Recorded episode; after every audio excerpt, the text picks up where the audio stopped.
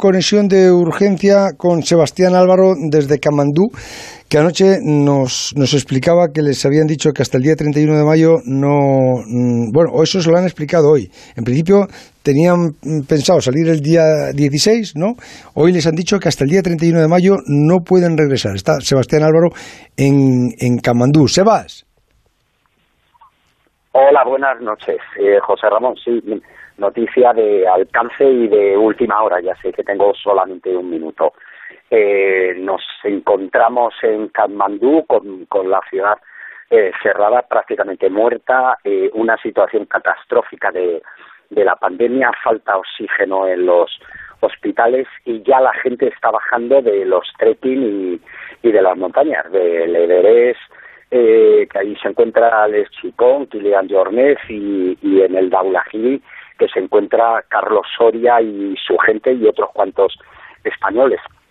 Y- Pero nos eh, estamos en, en Katmandú sin, mm, con el con el aeropuerto internacional cerrado en principio estamos haciendo gestiones estaría bien que que, que exteriores eh, se implicara un poco más en esta situación que en pocos días se va a volver todavía más caótica y más y más imprevisible. Porque ¿cuántos españoles estaríais, cuántos españoles en total estaríais ahí, Sebas?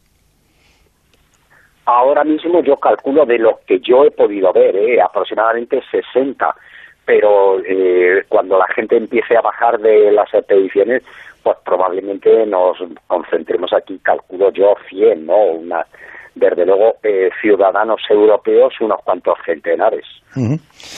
Bueno, pues eh, ha- haremos todas las gestiones que podamos, Sebas, para in- intentar que, que podáis regresar cuan- cuanto antes. Seguís sin poder salir del hotel, ¿no? Muchas gracias. Eh, apenas podemos salir del hotel por la mañana a comprar un poco de, de comida, pero enseguida la policía pone orden en las en las calles, saca las sirenas y, todo el mundo para casa. Estamos haciendo también algunas gestiones con las compañías aéreas, pero son momentos en los que se tiene que implicar los gobiernos y, y la representación diplomática, que para eso la tenemos. El problema es que España no tiene embajada en Nepal, la tiene en Nueva Delhi, es decir, los asuntos de, de Nepal los lleva a la embajada de Nueva Delhi. Un abrazo muy fuerte, Sebas, que me queda un minuto. Eh, Roberto.